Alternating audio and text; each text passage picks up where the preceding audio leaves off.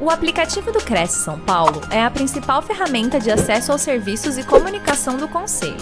Faça agora o download na App Store e na Play Store. E siga nossas redes sociais no Facebook e Instagram. Muito prazer. Hoje é um dia muito especial aí que nós possamos engrandecer nossos conhecimentos, possamos trocar ideias aí sobre o nosso mercado imobiliário e hoje eu venho falar em especial aqui com vocês a respeito do marketing digital, né? Que o marketing digital ele é de suma importância é, hoje, nada mais relevante é, nesse mercado tão arraigado, tão bruto que ele vai se apresentar. Eu estava comentando agora há pouco aí com a Adriana, né? Que hoje a Caixa Econômica Federal ela nos informou que vai haver um reajuste nas taxas de juros. Então isso é, reflete, obviamente, diretamente no resultado que nós, é, corretores, donos de imobiliária, projetamos é, para o nosso cenário, né? Tendo em vista aí que nós passamos aí por um período de pandemia e dentro desse cenário econômico é, que nós observamos agora em 2023, a tendência é que esse mercado ele seja muito mais é, competitivo, que ele seja muito mais é, que eu comento sempre que iremos hoje ter uma separação do joio do trigo, né? Então, existe aquelas empresas que a priori não tinham se capacitado para trabalhar no meio digital. Com o advento da pandemia, correram atrás aí de, de mecanismos, ferramentas para que ingressassem é, no mercado, no digital, para que pudesse, naquele momento da pandemia, fazer acontecer e ter a oportunidade aí de participar dos negócios que iriam se desembaraçar. Dentro desse contexto, muitas empresas, infelizmente, aí, acabaram tomando caminhos errados, mais para frente aí nós vamos comentar aqui na live aí, de hoje, de, de empresas de imobiliárias e corretores que se apresentam para o mercado de uma forma equivocada, que poderiam fazer de forma diferente para que tenham um resultado melhor né, e, e mais constante, porque eu sempre falo, né, o objetivo é o quê? Que o corretor, a imobiliária, ela venda mais, venda todos os meses de forma concreta, né? Que não haja oscilação dentro de um mês para o outro, por óbvio, né? Que nós sabemos aí que o cenário econômico, o mercado, ele reflete, claro, ele reflete, obviamente, no nosso dia a dia, ele reflete é, nos nossos resultados, mas o que nós sempre comentamos, você acha que está ruim o mercado? Ah, Kleber, está ruim, é, não estou conseguindo vender, não estou conseguindo locar. Então, eu falo para a pessoa que, principalmente para quem trabalha com venda, tire uma hora, pegue seu veículo e vá até o cartório de notas ou o cartório de registro de imóveis da sua comarca e verifica o movimento. Verifique o movimento.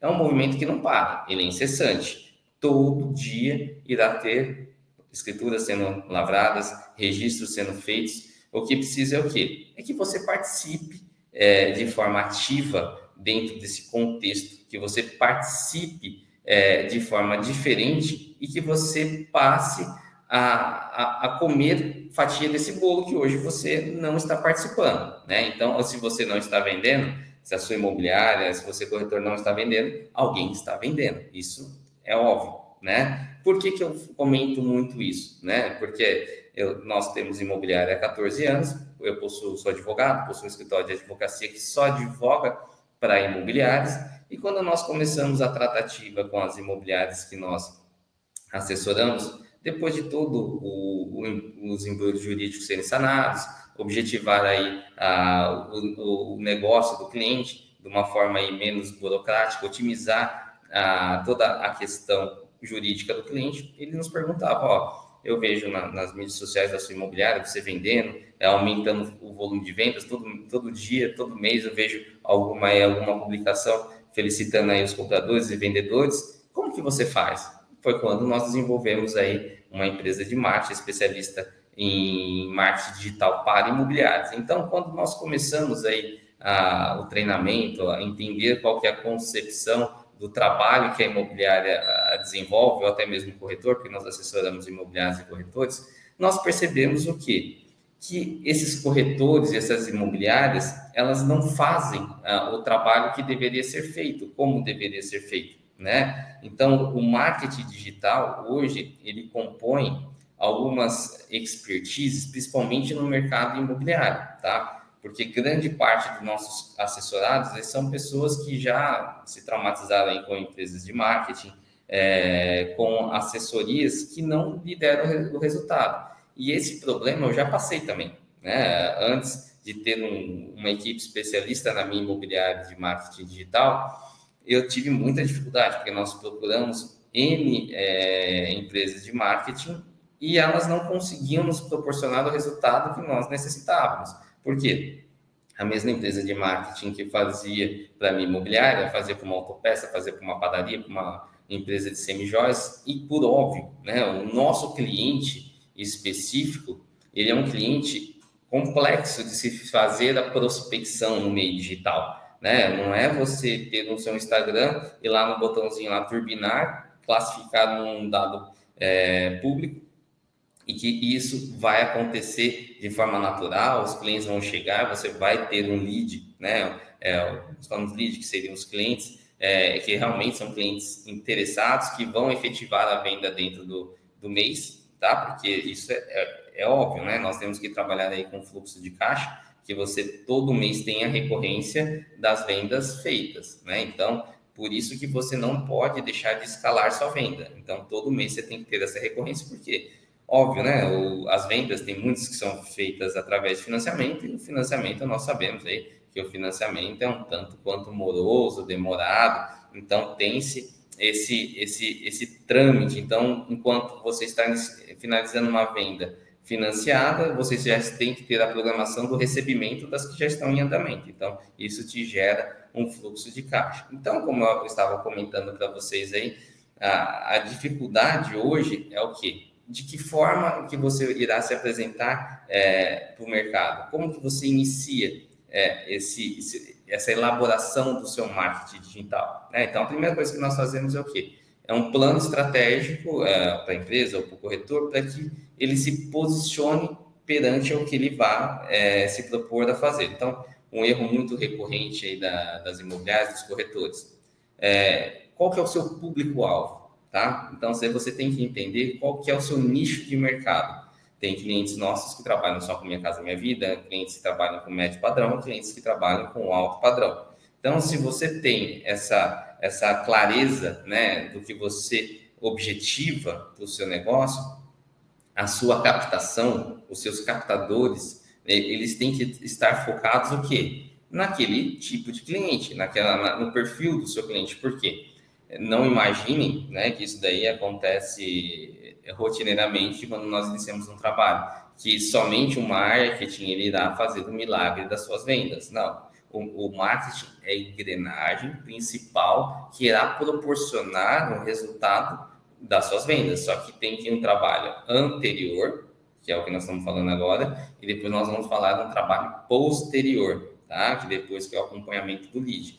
Então, a priori, você já tem, vamos imaginar aí, na, na, na minha imobiliária, vou sempre citar a minha empresa, porque exatamente para não expor nos nossos clientes. Então, na minha empresa, nós trabalhamos muito com médio padrão, tá? Então, é, dentro dessa condição aí de médio padrão, os nossos captadores, né? Nós trabalhamos aí, nós temos cinco captadores que ficam full time externo, eles fazem a captação exatamente direcionada para esse público nosso. E quando tem um cliente, ah, vamos trabalhar, temos clientes de alto padrão.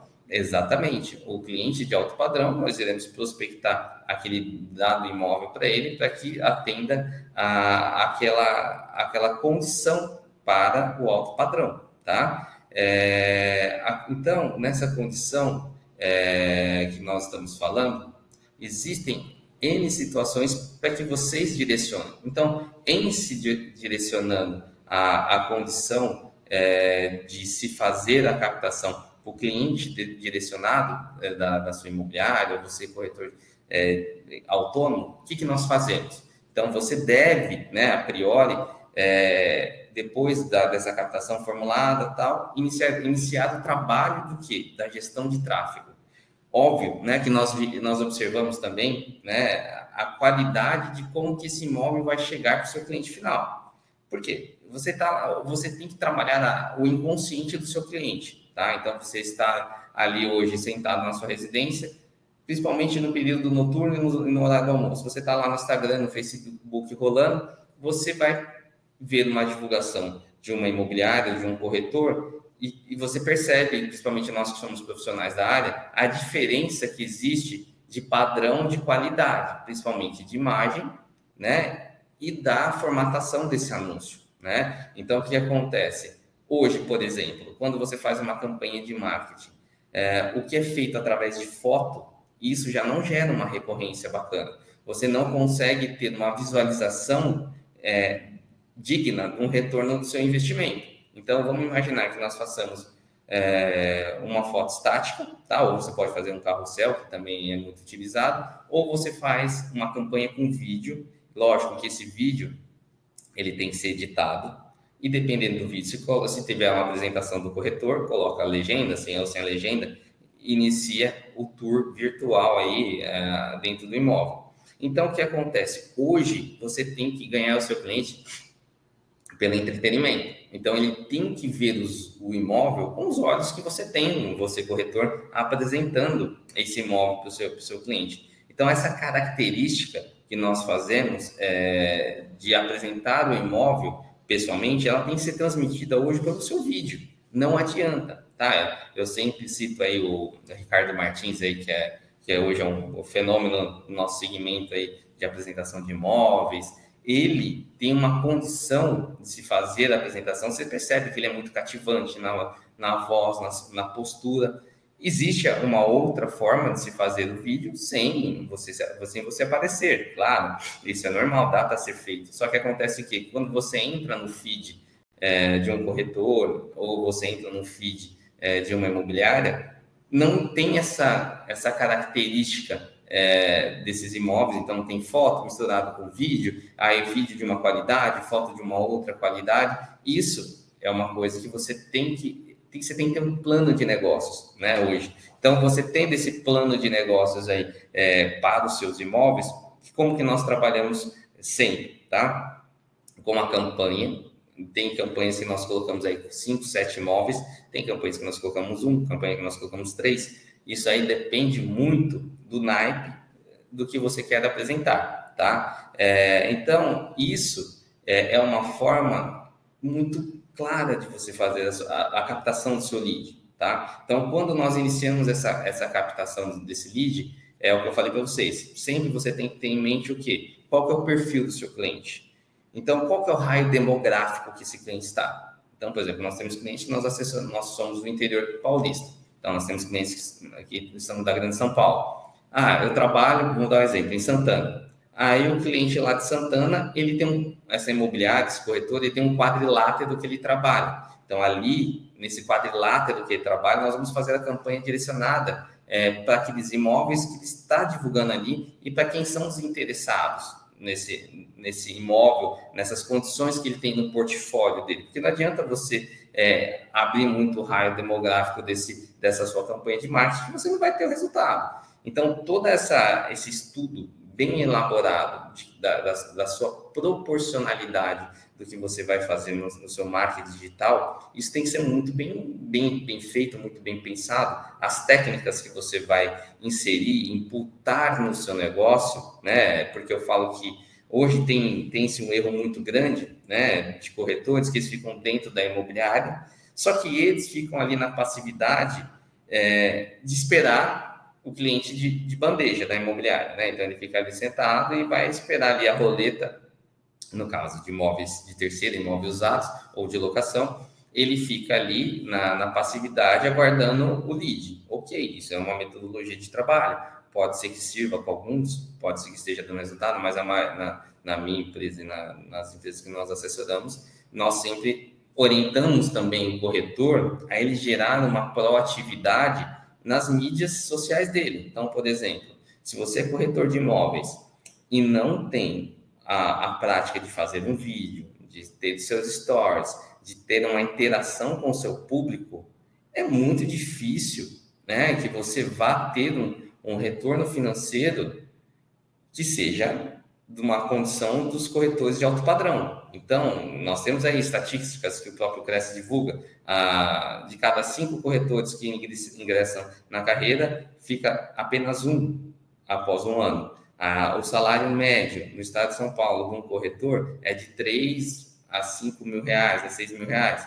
Nós temos corretores que ganham 15, 20, 30 mil reais por mês e de forma recorrente, todos os meses. Então, lógico, tem meses que oscilam, isso é normal, é óbvio, né? Mas na, na média anual, a pessoa tem um faturamento excepcional, né? Então, é, essa condição que nós trabalhamos é, com o corretor, exatamente o que? É o que? Essa expertise, que ele crie essa maneira. Então, o que, que eu sempre indico para meus clientes aqui? Né? Como que nós vamos fazer, uh, indico para os corretores nas palestras que nós fazemos.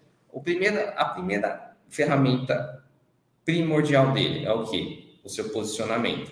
Então, o corretor ele tem que saber qual nicho de mercado que ele vai atuar. Segundo, as captações que ele vai fazer ser exatamente conectada com, com esse cliente. Terceiro, ele precisa ter uma gestão de tráfego. Hoje não adianta mais você falar, ah, eu tenho, tem clientes nossos, assim, ah, no, no, Instagram da minha imobiliária eu tenho 50 mil é, seguidores. Ah, eu tenho 10 mil, tenho 5 mil, tá? Desse público que você tem, quanto que engaja com você? O que, que significa engajar? quanto desse público é, ele pergunta, ele questiona, ele curte suas, suas, suas, postagens, ele interage com você, ele compartilha com um parente, um amigo que está procurando. Ah, Cleber, é zero. Então, é, seu público não é quente. Né? Esse público que te segue, essa audiência, ela, ela ou você comprou o seguidor, ou são seguidores aí que não são qualificados com o seu negócio. Tá? Então, tem muitos corretores que vêm de outro segmento, nós estamos atendendo aí um corretor aí que ele é de segmento de autopeças.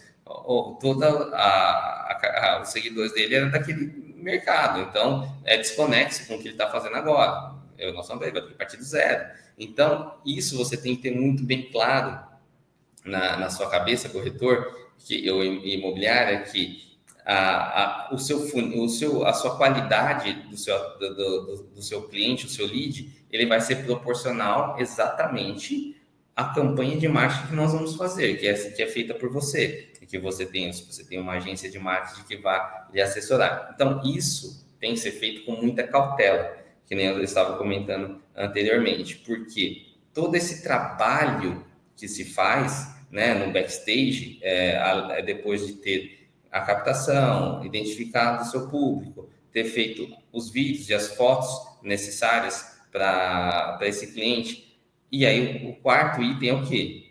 É essa gestão de tráfego. Tá? Então, para vocês terem uma noção, a empresa que vocês vão contratar para fazer essa assessoria de marketing para vocês, né, ela tem que ser uma empresa especialista no marketing digital de imobiliário, porque é que eu falei, eu já tive problema de contratar, é, antes de ter a, uma equipe especialista dentro da minha imobiliária em marketing digital, eu contratei empresas que não eram do segmento e gastou meu dinheiro, a verba que eu tinha de marketing por mês, e eu não tive recorrência, não tive venda, né? Foi um mês, foram vários meses frustrantes, até que nós desenvolvemos é, a, a, nossa metodologia é, mais simples, né? Da, da, gestão de tráfego. Então, o que acontece? Quando você tiver o vídeo editado, muito bem editado, uma, às vezes com uma música que está em alta, tanto no Instagram, no Facebook, e você subir isso daí para a sua campanha, com certeza, isso daí vai te gerar o quê? O lead, que é o cliente. E aí nós partimos para o que nós falamos aqui, que eu sempre falo para o meu cliente, é o quê? É o seu funil de vendas. Né? Como que você atende esse cliente? Né? Esse cliente aí você sabe é, qualificá-lo, se é um cliente quente, é um cliente morno, é um cliente que vai comprar, não vai comprar, como que você faz?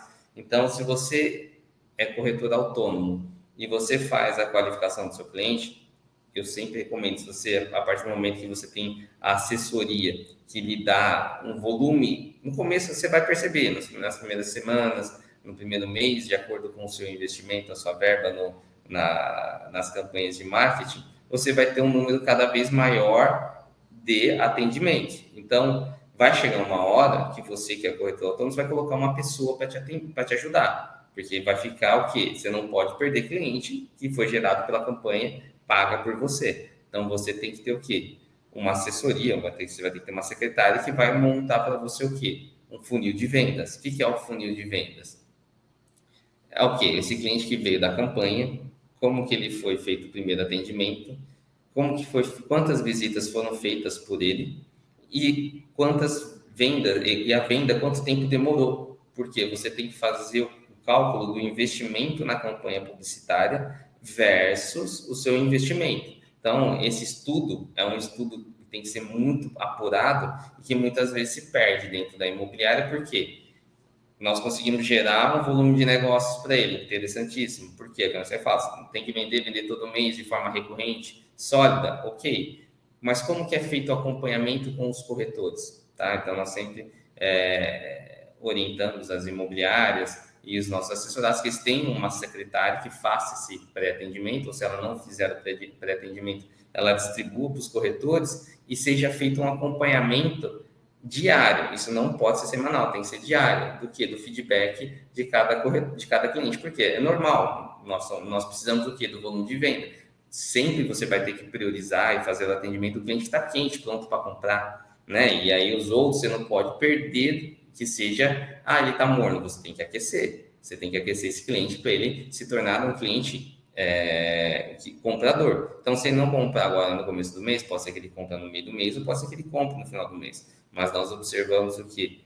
Muito, de forma muito drástica, o desperdício desse lead. Então, o corretor às vezes investe bastante, a imobiliária investe um valor significativo nas campanhas de venda, só que a primeira coisa que nós perguntamos, que nós fazemos aí para os nossos assessorados, como que está o atendimento? Ah, vendeu? Não, não vendeu. Ah, mas quantos, quantos clientes geraram? Ah, gerou 70 clientes. Mas desses 70 clientes, nenhum foi qualificado, não conseguiu trabalhar. Ah, mas é cliente que está vendo. Aí na hora que o gerente ou o corretor ele passa a trabalhar melhor a carteira, ele percebe que aquele cliente ele precisava o quê? Ver mais opções, precisava afunilar ele e trabalhar ele ali para os caminhos finais de uma negociação. Então, é o que eu sempre falo, hoje, né, as empresas é, têm que estar muito conectada no digital, no que antecede e no que vai além do digital, que é o quê? Quando o cliente está dentro de casa. Porque é uma, uma comparação que nós fazemos aí com, com os corretores que são mais é, gestão na carreira há muito mais tempo, imobiliárias que têm muito mais tempo de, de mercado do que a nossa, é que antigamente era muito mais difícil de se vender, porque antigamente o único mecanismo que nós tínhamos é o quê? Jornal, tinha esse panfleto, era, um, era uma, praticamente um porta a porta. Né? Hoje, em uma campanha de marketing digital que, que se faça, né, você pode atingir 100 mil pessoas, 200 mil pessoas, né? Então, esse, esse volume que você pode atingir é muito grande. Só que qual que é a dificuldade? É que hoje, ah, não só o nosso segmento imobiliário, mas como tantos outros segmentos, eles estão migrando de uma forma profissional para o marketing digital e tem muita insegurança, tem muita, é, muito, você vê, ó, que eu estava comentando agora há pouco também, é, muitas pessoas vendendo curso, vendendo assessoria, só que essas pessoas nunca viveram o nosso mercado é, imobiliário. E eu falo que o mercado, principalmente esse ano, né? É um, vai ser um mercado muito concorrido, um mercado muito complexo. Né? Com certeza vão ter pessoas que vão é, conseguir ótimos resultados, não tenho a menor dúvida. Né? Nossa empresa que nós passamos já 25% do ano. Todos os meses nós chegamos às nossas metas, nós conseguimos alcançar os nossos resultados, com grande parte dos nossos assessorados também. Então, que é, mas o que você precisa fazer? Você precisa estar preparado para esse novo, nesse novo momento. É, como eu comentei para vocês aqui agora, a Caixa Econômica Federal acabou de informar que os juros trabalhados pela Caixa, que eram os mesmos do ano passado, eles vão aumentar. Então, o que acontece? É mais um desafio para nós, porque além de fazer a captação do cliente, é, fazer tudo aquilo que nós já comentamos aí do digital, chegou o cliente, finalizou, você vai ter que fazer o que? A aprovação do crédito dele. E nós sabemos é, que a Caixa Econômica Federal ela tem, é, ela detém uma fatia enorme do mercado, né? E só que gera-se uma, ela é muito burocrática, né? ela é muito sistemática no que ela faz. Então, não dá para você trabalhar com poucos leads por mês, né? Então, você tem que ter é, um investimento no seu marketing digital de forma muito assertiva e não adianta, tá? Se você tirar o pé do acelerador nesse momento, você não vai ter vendas. Por isso que eu, que eu sempre falo, o, a imobiliária, o corretor, ele, é o que eu falo, é uma, é uma filosofia de vida, o marketing digital, né? Então, você vai se aperfeiçoando, você vai investindo, porque hoje, sem tráfego pago, não se vende, gente. Daí vocês tirem da cabeça, porque tem muito cliente que fala assim, ah, eu tenho, que nem nossa comunidade, tem tantos mil seguidores no Facebook e no Instagram, eu gero venda é, no orgânico. Pode ser que aconteça, tá? Mas eu garanto para vocês que essa venda ela não vai acontecer todos os meses para que você tenha uma sustentabilidade do seu faturamento. Se você não investir em tráfego pago, é, você não vai ter o retorno que você precisa, que você deseja, para que você tenha é, essa, essa sustentabilidade. Então, hoje, a, a procura por, esse, por essa qualificação, né, vocês corretores, por imobiliária, tem que ser incessante, tá? É, então, isso daí é muito complexo, né? Então, quando nós falamos é, da questão do marketing digital, né, é, é, é que tenha-se a concepção da venda como um todo. Então, se nesse momento agora é um momento de reestruturação do mercado, que eu comentei com vocês, a pandemia, ela passou, foi um tempo desafiador, mas teve-se muito negócio na, na, na pandemia, tá? Os juros estavam numa outra condição, o mercado é, estava numa, numa outra condição, então se vendeu muito. Agora, nós estamos num, num período de alta, de, a taxa de juros está muito alta, se nós compararmos aí com o ano passado, os bancos privados aumentaram exponencialmente as taxas de juros. E nós precisamos vender. Como que nós vamos vender? Né? Como que nós vamos manter aí a sustentabilidade do nosso mercado, a sustentabilidade das imobiliárias, dos corretores, o seu faturamento? Então, o seu faturamento não adianta, gente. É eu bato muito nessa tecla do, do, de como tem que ser feito o seu planejamento. Então, não adianta tirar o pé do acelerador e falar assim: ó, agora eu, eu, minhas vendas caíram, eu vou parar de investir no marketing. Eu não vejo é, a curto prazo é, uma condição que vai, a taxa Selic vai, pode baixar? Pode, ela tende a baixar aí no próximo trimestre. Só que acontece o quê? Não é só a taxa Selic que está influenciando uh, nos juros. Tá? O risco Brasil, que é muito alto, ele também influencia e nós sabemos o quê? Que a inadimplência ela está muito alta. Então, isso não vai ser o único fator. E, e óbvio, né, eu tenho certeza que vocês sabem disso, que embora a taxa de juros hoje esteja dessa forma que nós estamos falando, a análise de risco do cliente hoje, né, ele está sendo feita de outra forma. Então, os bancos estão muito mais precavidos para quem ele vai emprestar o dinheiro. Então, se você tenha a dúvida disso daí, é só você perguntar para o seu gerente de banco que faz financiamento para vocês quantos clientes ingressam para a tentativa de aprovação e quantos são aprovados. Né? Nós temos a estatística aqui, é, de cada 10 está aprovando 3, entendeu? Não porque esses 3 tenham, tenham restrição, não é isso, tá? Porque é, naquele momento a renda dele não é a mais adequada, o banco, na hora que você insere os dados do cliente lá, ele vai solicitar uma entrada maior, porque o banco financia até 80%, mas é discricionário do banco solicitar uma entrada maior, é o que hoje está acontecendo. Então, isso daqui é o que? É o risco.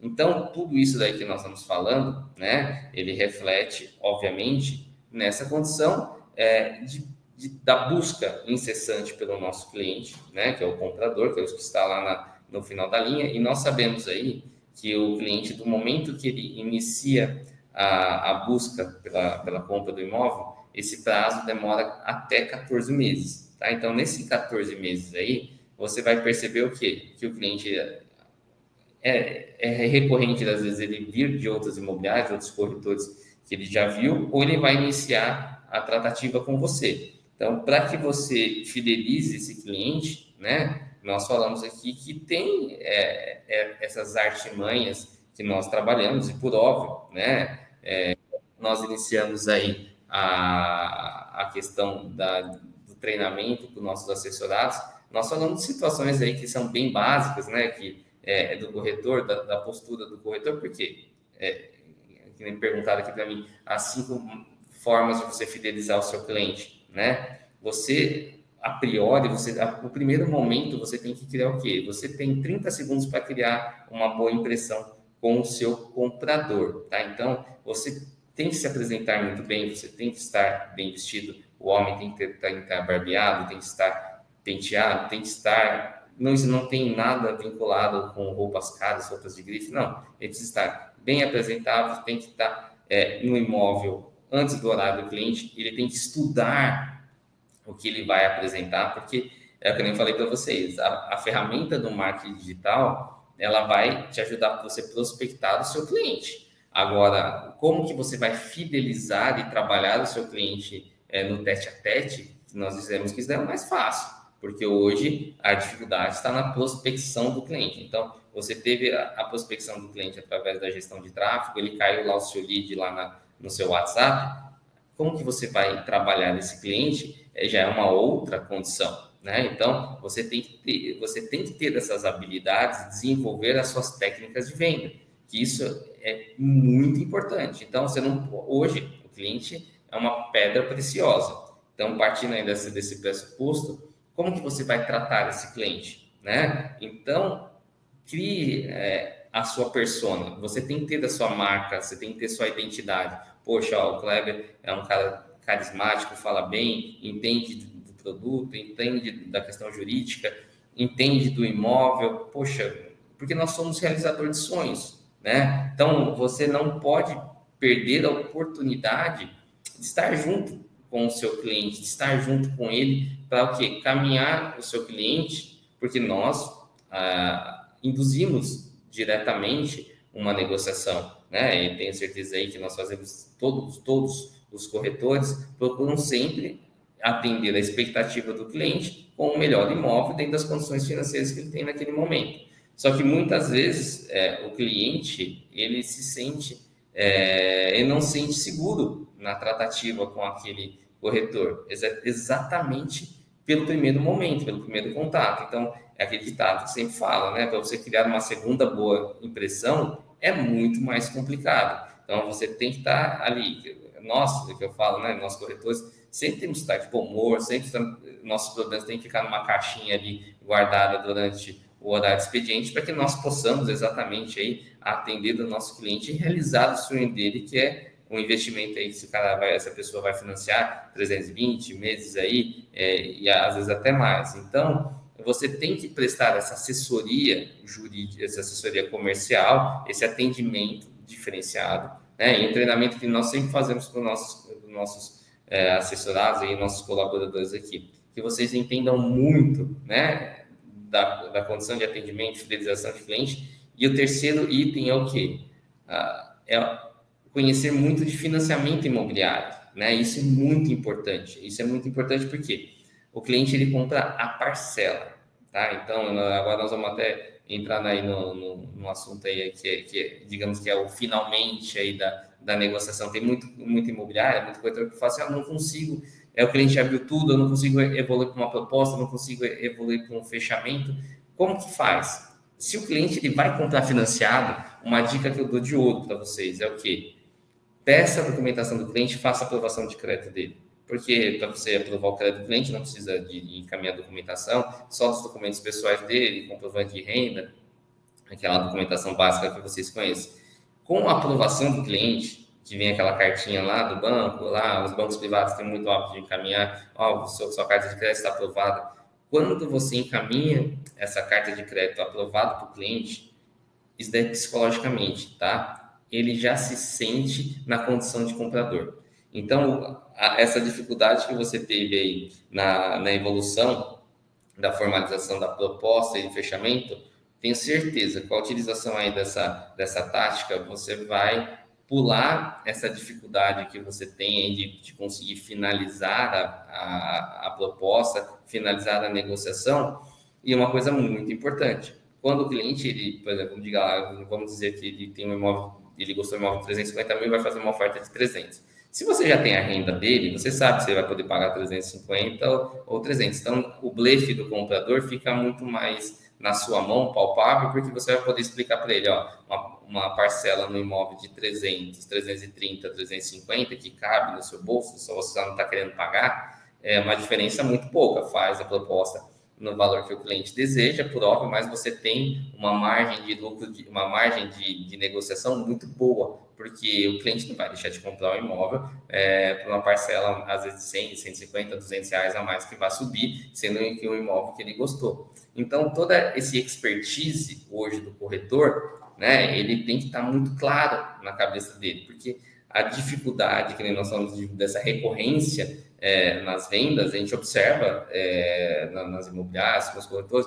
ah, eu vendi bem no mês passado, esse mês não vende, aí outro mês não vende, eu vendi menos, eu vendi imóveis de valores diferentes, né? É, e aí gera-se uma, uma condição muito complicada, né? Então aqui tem uma pessoa aqui perguntando aqui, o Moreira, cuidados na aquisição de imóveis de pessoa jurídica na planta, tá? Eu, isso daqui eu vou poder falar também para vocês, porque como eu comentei, eu sou advogado.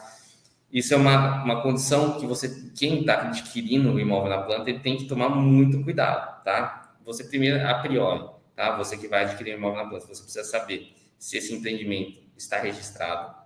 Então, quando inicia-se um procedimento de venda, é, ele tem que ter o registro lá do cartão de registro de imóveis. Então, se aquele empreendimento foi registrado. Se ele foi registrado, ok. Segundo, se existe patrimônio de afetação. O que, que é isso, patrimônio de afetação? Uma construtora, ela pode ter N empreendimentos dentro, é, dentro da, de uma cidade. E digamos que cada, cada prédio, ele tem que ter o quê? Um CNPJ e uma conta daquele prédio único. Então, vamos dizer, o Moreira comprou o, o empreendimento solar. Então, a renda que o, que o Moreira aí é, despendeu para esse empreendimento, ele tem que ser usado para a construção desse empreendimento. Ele não pode ser usado para o empreendimento que o Kleber comprou, tá? Então, isso a lei veda. Então, ele tem que executar, a construtora tem que executar a construção com aquele recurso daqueles compradores esse recurso, ah, ó, o prédio que o Kleber comprou está mais atrasado, vou pegar o recurso daqui, jogar para lá, isso não pode, tá? Então, se não haver patrimônio de afetação na incorporação desse empreendimento, vai poder ser feita essa é, transacionar os valores entre as construções, tá? Então, isso eu não recomendo. Terceiro, se esse empreendimento ele é financiado por uma instituição financeira, tá? Hoje, a grande parte dos empreendimentos, eles são financiados por, por, instituições financeiras, então o cliente ele vai fazer a aquisição do imóvel na planta, ele já começa a pagar, nós falamos o tempo de obra, tá? Então, ele vai pagando para o banco, e quando é, for entregue as chaves, o cliente ele realmente vai começar a pagar é, o seu financiamento, tá? Então, de quando ele começou a pagar, essas parcelas vão subindo até 90% da primeira parcela dele, tá? Então, o que acontece? Quando você compra um imóvel na planta com financiamento bancário, a garantia sua é total, tá? Porque se quem você não está comprando mais da, da construtora, você está comprando do banco. Então você já está pagando para o banco e o banco remunera a construtora. Se porventura essa construtora vier à, falência, provavelmente, né, a, a, o banco ele irá finalizar essa construção com uma outra construtora e irá entregar o seu imóvel. Quando você não trabalha com o financiamento bancário, aí não tem essa possibilidade, tá? Então, é, teria que ingressar com ações e tudo mais. Então, a priori, são esses cuidados que você deve ter, e óbvio, né? Além a diligência né, de um advogado agora falando, ela tem que ser muito maior. Então, todas as certidões da construtora, do CNPJ, você visualizar essa empresa, qual, qual que é o volume de demanda é, de, ajuizadas contra essa, essa empresa, se ela é uma empresa sólida, quantos anos ela está no mercado. Então, você tendo é, é esse overview, né, que nós falamos o quê? Que é a due diligência, que é a análise de risco, tá? Sendo feita essa análise de risco, e eu sempre falo, né, que a análise de risco não pode ser feita por corretor, ela tem que ser feita por advogado. Então, aqui na nossa imobiliária, pelo fato de nós termos escritório de advocacia, funciona, em, funciona num prédio anexo aqui, toda a documentação passa por um advogado. Então, não é assinado nenhum contrato se todas as certidões estiverem ok. Então, essa análise de risco, né, para você que é comprador, tem que ser bem elaborada, tem que ter esse cuidado exatamente para não, não, colocar em risco esse seu patrimônio. Tá? Então, por isso, procure sempre uma imobiliária, um corretor certificado e que essa análise de risco aí seja feita pelo, pelo advogado da imobiliária, ou se você é, está fazendo aquisição direto com o corretor e não tiver um advogado que lhe preste assessoria, você contrate um advogado para que lhe preste assessoria dentro disso daí, tá? É, aqui, né, o Kleber Brandão aqui está me questionando cinco formas de gerar experiência digna de finalização e indicações de novos clientes de uma forma descomplicada e fácil. Fácil nada é, né? Fácil nada é. é. Então, o que acontece? É o que eu sempre falo, que eu já comentei algumas vezes aqui. No digital, né? Você vai ter que fazer o quê? O seu investimento. O que, que eu faria hoje, né? É, Kleber aqui, meu, meu xará, o que eu faria hoje se eu estivesse ingressando no digital? Montaria um perfil no meu no Instagram e no Facebook, mais um site, tá? Não pode ser um site mais simples. Fotos e vídeos de boa qualidade, com edição nessas condições. Terceiro, identificação do seu público-alvo, que você vai saber para quem você vai vender. Feita a venda, gestão de tráfego, prova social, você colocar lá que você vendeu, tirar foto com, com os seus clientes, é, eles falando aí da experiência, eles falando, comentando da experiência deles. E aí o que acontece? Com o passar aí dos dias, essa, essa sua característica, ou a característica da sua imobiliária, ela vai começar a circular. Mas, como eu sempre falei, não de graça. Porque toda indicação é, passiva, você vai precisar ter um tempo de mercado. Se você está numa imobiliária, você vai usufruir do, do time da imobiliária e vai cair esse cliente para você. Se você não está numa imobiliária, você é um corretor autônomo, você vai ter que fazer essa, essa didática né? Você vai criar sua imagem é, e você vai ser a, a pessoa que a, o seu cliente vai estar te vendo. Então, isso é muito importante, você se posicionar de uma forma é, funcional no seu digital e tem a sua imagem, tem sua característica, seu atendimento, sua, sua posição, sua postura e que gere aí depois através do marketing digital isso daí, porque nada vai, nenhuma venda, nenhum cliente né, de forma recorrente aqui, né? Pode ter que, vai ter, lógico, na, na sua vida aí, os clientes que você fidelizou, vendeu para o pai, você vai vender para o filho, tal, só que isso daí é uma parcela pequena do seu faturamento, né? Não vai ser 100% aí, do seu network, não vai gerar 100% do seu business, né? Você tem que ter a possibilidade, como eu estou falando hoje, através do marketing digital, de você fazer novas captações de clientes todos os dias né, para que você possa vender e vender cada vez mais de forma mais dinâmica, de uma forma é, mais concisa, de uma forma é, que te gere é, uma condição que você possa ter esse retorno. Então, se você não conseguir esse, esse, essa, essa condição de fazer esse, essas vendas, de, de conseguir esse retorno, vai ser, vai ser muito complicado é, você ter essa, essa recorrência é, no digital. Porque uma coisa que é muito clara, gente, vocês têm que ter na cabeça. Se vocês querem fazer, ter um retorno é, diferente, um volume de negócio diferente, o que, que vocês estão fazendo de diferente que os seus concorrentes não fazem?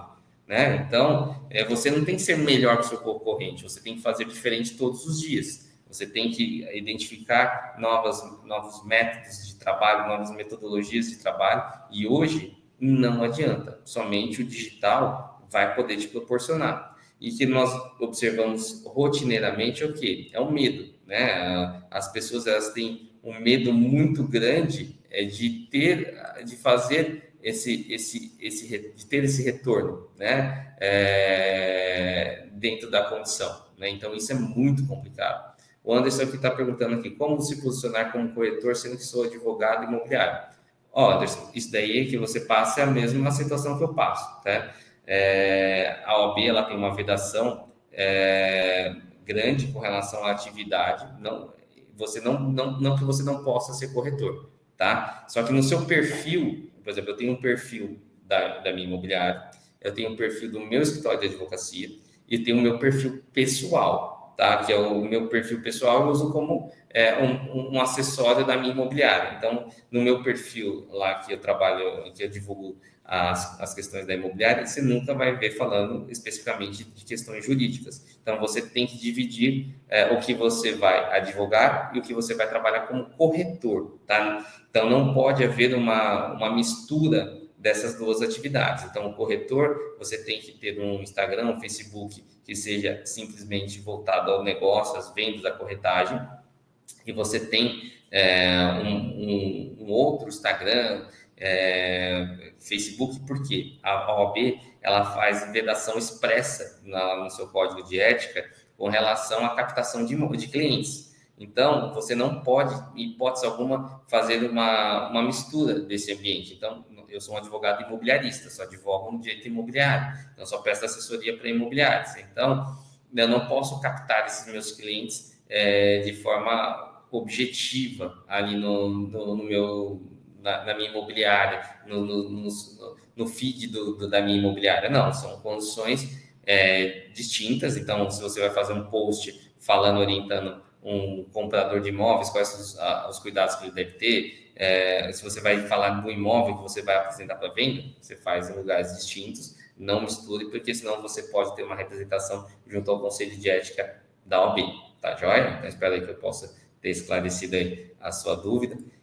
E aí, gente, vocês aí, pessoal que estão assistindo a live, se quiser perguntar, estou à disposição, pode interromper aqui, que nem o Anderson fez, acabei respondendo mais duas perguntas aí, que vocês tiverem de dúvidas aí, é, estou à disposição, vou encaixando aqui no, no que nós estamos falando, nós já estamos aqui para o final da live. Então, é, imagina, Anderson, é, qualquer dúvida aí, tem meu WhatsApp, meu e-mail, estou à disposição, tá? É, aqui tem mais uma pessoa perguntando, área comum uma locação, se não está no área comum de uma locação, se não está no contrato uma apólice de pintura, mesmo pelo locatário, Ó, área comum de locação, que eu estou entendendo aqui, depois se você puder especificar aqui, é, para eu poder te orientar, é, eu estou entendendo área comum se for de um prédio, área comum, ou se for, por exemplo, vamos lá, é, num imóvel residencial, tá? Dentro do laudo de vistoria, é uma, uma condição que a gente sempre orienta nossos clientes, é o que? O contrato tem que estar tá o laudo tem que ser muito bem feito, com muita calma e cautela e com muitos detalhes. Então, por exemplo, se o imóvel ele tem pintura nova, interna e externa, né, por óbvio, o cliente tem que devolver com essa pintura nova, interna e externa. Porém, a lei, ela gera, dentro da lei do inclinato, ela fala o quê? Que, as, que a, a deterioração, deterioração natural do desgaste do tempo não pode ser responsabilidade do locatário, tá? É, então, o que acontece? Você recebeu uma casa aí toda pintada por lá de fora e você não tem cachorro, não tem gato, não tem nada, não tem criança, não tem um risco na parede, a pintura simplesmente desbotou. Essa, infelizmente, é uma deterioração normal do tempo, sol e chuva. Via de regra, você não poderia cobrar do cliente, mas se é de praxe, foi colocado lá no laudo de vistoria, o bom senso e a ética rezam que o inquilino deve devolver esse imóvel pintado por dentro e por fora, tá? Então, e, por isso que eu comento com, aqui na minha imobiliária, com nossos assessorados aqui, que o laudo de vistoria deve conter as fotos, ele deve conter, se possível, vídeo, ele deve ser muito bem detalhado com as características que você está falando na pintura, cor que foi pintado o imóvel, para que na hora, porque gente sabe que a locação tem dois problemas, quando o cliente fica inadimplente na desocupação. Né? Então, na desocupação do imóvel, é, quanto mais itens a, a serem ponderados, ar-condicionado, piscina, hidromassagem, é, jacuzzi, essa, esses acessórios, eles são o que geram a discordância no final da, da, da locação e no momento da vistoria. Então, se você tem um, um, um, laudo de vistoria que ele te abarca todos esses detalhes, se porventura houver a necessidade de ser ajuizada uma ação, muito menos dor de cabeça você como corretor ou dono de imobiliária, você o terá, tá? Então, faça um laudo de vistoria com muita, é, com, com, muita cautela, com os detalhes muito bem ponderados. Aqui, por exemplo, na, na, na minha imobiliária, eu utilizo um software que faz a, o laudo vistoria. Então, o meu vistoriador, ele tem um tablet, ali nesse tablet nós parametrizamos N é, condições, e lá nesse software ele faz em loco, porque tem muita imobiliária que faz o quê?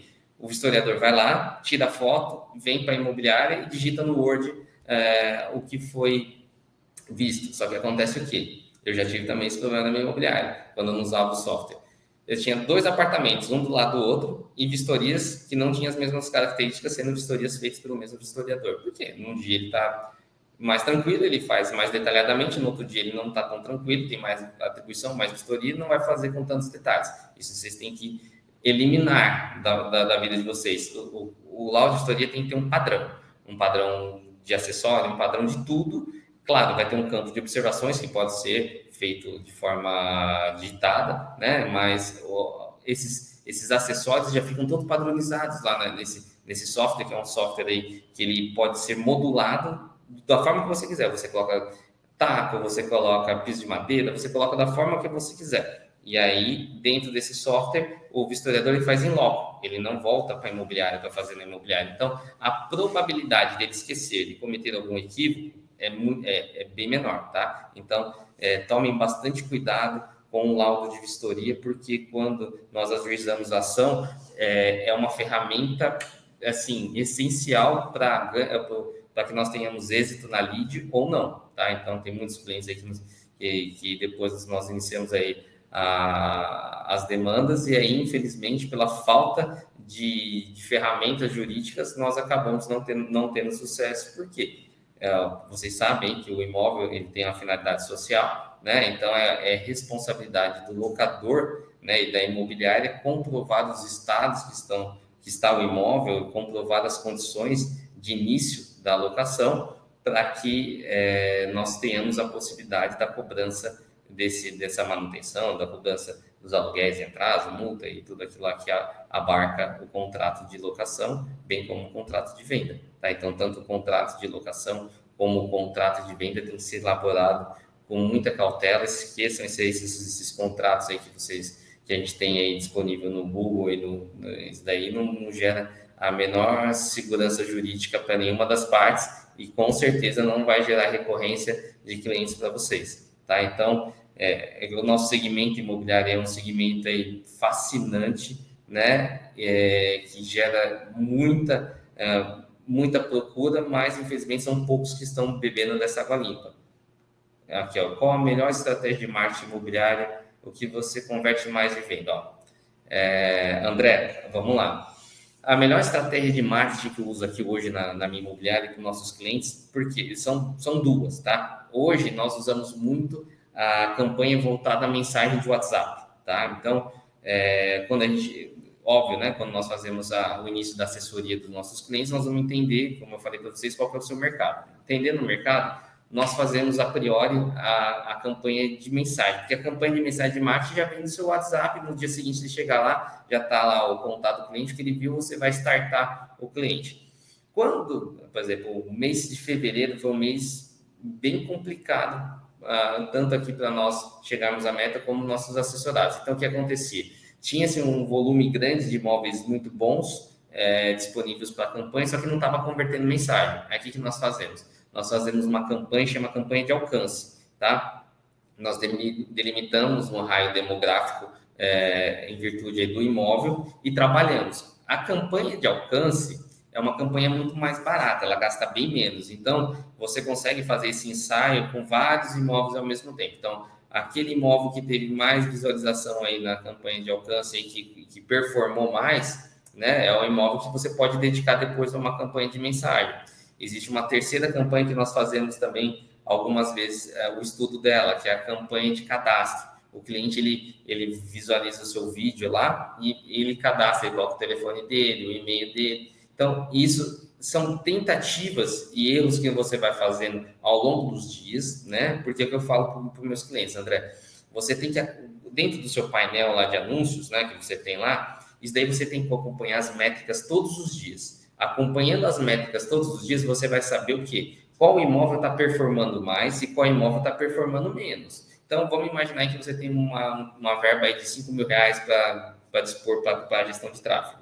Se você tem que otimizar esses 5 mil reais. Então, é, o que estiver performando mais, nós temos que trabalhar naquele lá para vender dentro do mês. Então, é isso que nós fazemos. Então, o imóvel aí, vamos imaginar um imóvel de 500 mil. Esse daí que está performando mais, tem um vídeo melhor, tem foto é, ter um vídeo mais atraente, ele está atingindo o maior público, tá? Então vamos trabalhar esse, esse imóvel em diver, nessas três campanhas. E aí, até se for um imóvel que você perceba que está tendo mensagem, você não tira ele da campanha, você deixa, e nessa mesma campanha depois, André, você vai incluindo outros imóveis similares, tá? Tem uma campanha que é muito bacana, que você tem que ter o histórico do que você faz, se chama Lookalike. O que, que é o Lookalike?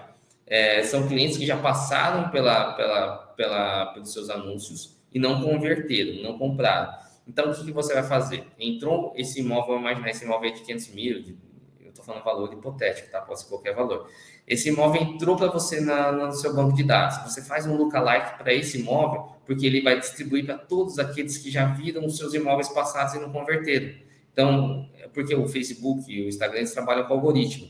Então, quanto mais o cliente ele, ele, ele assiste o que você está falando, é, o que você está mostrando, quando você iniciar uma nova campanha, ele vai ver também, entendeu? Então, você vai divulgar, você vai segmentar para esse público-alvo. Então, é, a, como nós atuamos aí, a, a, a, nossa assessoria do Brasil inteiro, tem técnicas que vão funcionar mais em São Paulo, que não funcionam em Minas, que não funcionam é, no Norte, Nordeste. Então, nós fazemos o teste da campanha piloto e na conversão do que é feito em cada, em cada feedback de cada anúncio, nós vamos o quê? Parametrizando é, essa campanha, nós vamos parametrizando esse anúncio, por quê? A campanha ela só é bem sucedida se tem a venda, né? Não adianta ter um monte de lead é, e, os, e, e, os, profissionais que estão ali atendendo são pessoas, são pessoas qualificadas e falar, ó, não está vindo lead qualificado, não está vindo, está vindo imóvel, o cliente é, que não tem renda, que não é, então o que acontece? Você tem que trabalhar um, um, uma campanha diferente, uma forma diferente, só que não pode demorar 30 dias. É isso que, que as pessoas não entendem. É, em 30 dias você já deixou de vender e, e perdeu o seu dinheiro da, da da, da campanha. Então, você tem que fazer o quê? Você tem que acompanhar essas métricas todos os dias. Daí é, é, tarefa de casa. Chegou na imobiliária, abre lá o painel, o painel do, de, do gerenciador de anúncios e acompanha cada anúncio que você está fazendo. Quanto que gerou de mensagem? Quais mensagens você conseguiu reaproveitar, às vezes, com um outro imóvel do seu banco de dados? Vendeu? Converteu em venda? Ok, vamos para o próximo, entendeu? Então, tudo isso daí é um estudo que tem que ser feito muito, muito estratégico, André, para você não perder cliente, você não perder o time do cliente, você não perder o imóvel para outro imobiliário, algum outro corretor que esteja trabalhando também, porque a gente sabe que hoje tem uma concorrência, é, não tem essa exclusividade implantada na cultura aí de quem vende imóvel, então às vezes o imóvel está com você, está com mais cinco, seis pessoas trabalhando, então tem que ter essa agilidade, essa frequência nessa análise, para você não perder o time é, do que você está fazendo e ter essa, essa possibilidade da venda. Tá joia? É, estou entrando com ação contra essa imobiliária, já denunciei no CS e recebi a resposta. Estou entrando com ação contra essa imobiliária, já denunciei no CS. Ah, maravilha. Então, é, é, é essa, essa, essa questão realmente que eu falei para você. Hum, você tem que realmente fazer essa, essa busca desses valores aí. É, vamos lá. Quais os cuidados que deve tomar na compra do imóvel? Então, vamos lá, Teixeira. A compra do imóvel, é, ela, é, ela é muito parecida com o que eu acabei de explicar no imóvel da planta, né? Ah, se for um imóvel de terceiro, um imóvel usado, vamos partir para um exemplo diferente, né? O imóvel usado, você precisa analisar a matrícula do imóvel. Essa matrícula não pode conter nenhuma penhora. É, se tiver alguma ah, o financiamento bancário, não há problema, desde que esse financiamento bancário esteja sendo pago em dia. É, esse, estando a matrícula do imóvel em dia e no nome realmente dos vendedores, tá? Porque você tem que ter uma, uma noção muito clara de quem está na posse do imóvel, que seja realmente o proprietário, porque muitas vezes é, a, o possuidor não é quem está na matrícula do imóvel. Ele comprou o imóvel, não lavou a escritura para o nome dele e está revendendo. Então ele tem que fazer o seguinte: ele tem que transferir para o nome dele esse imóvel e depois ele pode vender para você. Então vamos partir do pressuposto que esteja no nome de realmente de quem mora no imóvel do possuidor. Estando no nome dele, você vai analisar se não tem nenhuma restrição ali constando na matrícula, onde está tudo o nome dele. Essa matrícula tem que ser uma matrícula com ônus, tá? Dívidas de IPTU, se está quitado IPTU. Isso é com relação ao imóvel, se for residencial. Se for um, um apartamento, se tem dívidas de condomínio. Se não tiver certidão negativa de débito condominial nós partimos para os vendedores, tá? Os vendedores. Nós normalmente pesquisamos em todos os distribuidores, então tem que ser civil, trabalhista, Justiça Federal, Receita Federal. Você faz uma, uma diligência, que é análise de risco, né? De todas essas é, é, esses cartórios distribuidores, tendo em vista o quê? Que não pode haver fraude de execução e fraude contra credor, tá? Fraude de execução, o que, que é? Quando o o vendedor ele já tem vários processos no nome, ou tem um processo, e já está em fase de execução e está dilapidando o patrimônio, está vendendo seu patrimônio para não ser objeto do credor. Esse imóvel não pode ser adquirido.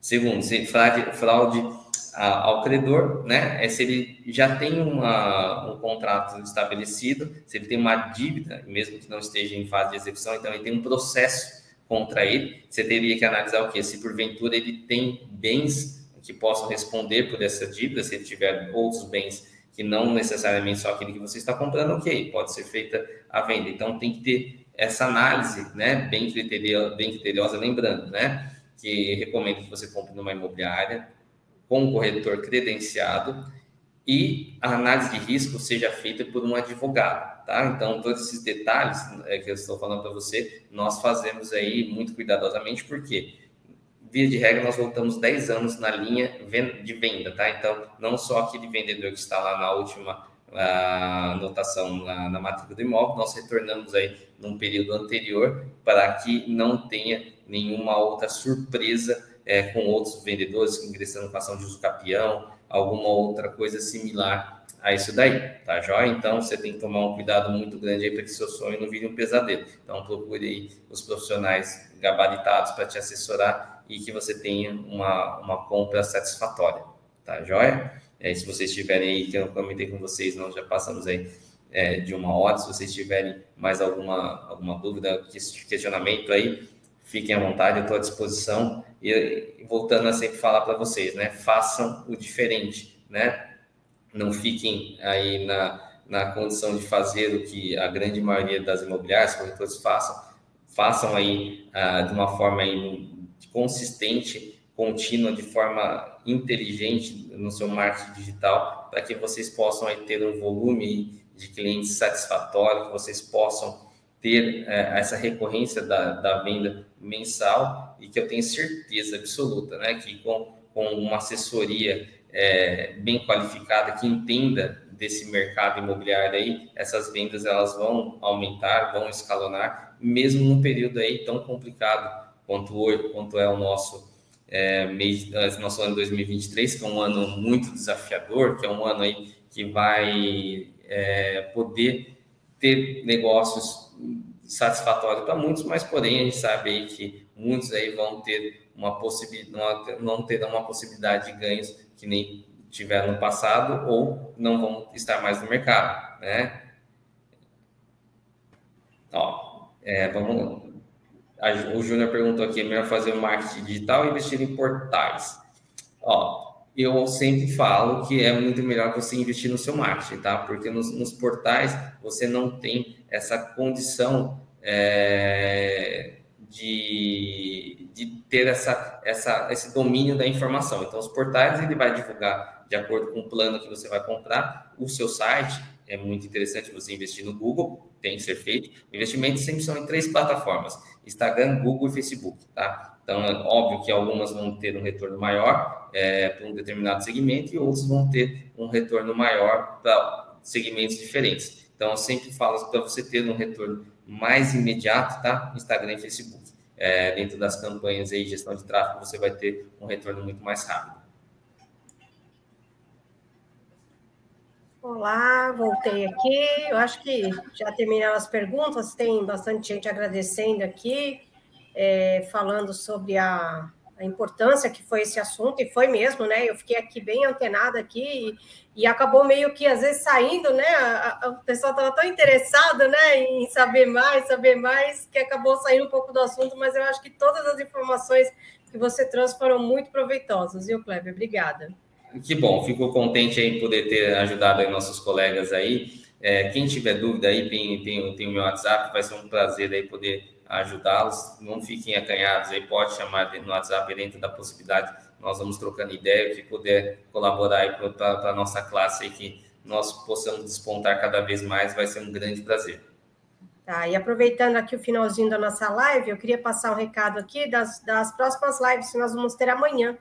Então, às 10 horas, nós vamos ter o terça ponto de partida com Adriana Morela Lustosa que vai falar sobre cuidados na aquisição de imóveis de pessoa jurídica e imóveis na planta. Olha, quem estava perguntando sobre aquisição de imóveis aí é uma boa oportunidade lá, que vai ser um assunto mais específico sobre isso. E às 20 horas nós vamos ter o Kleber Brandão falando sobre as cinco formas de gerar experiência digna de fidelização e indicações de novos clientes de uma forma descomplicada e fácil.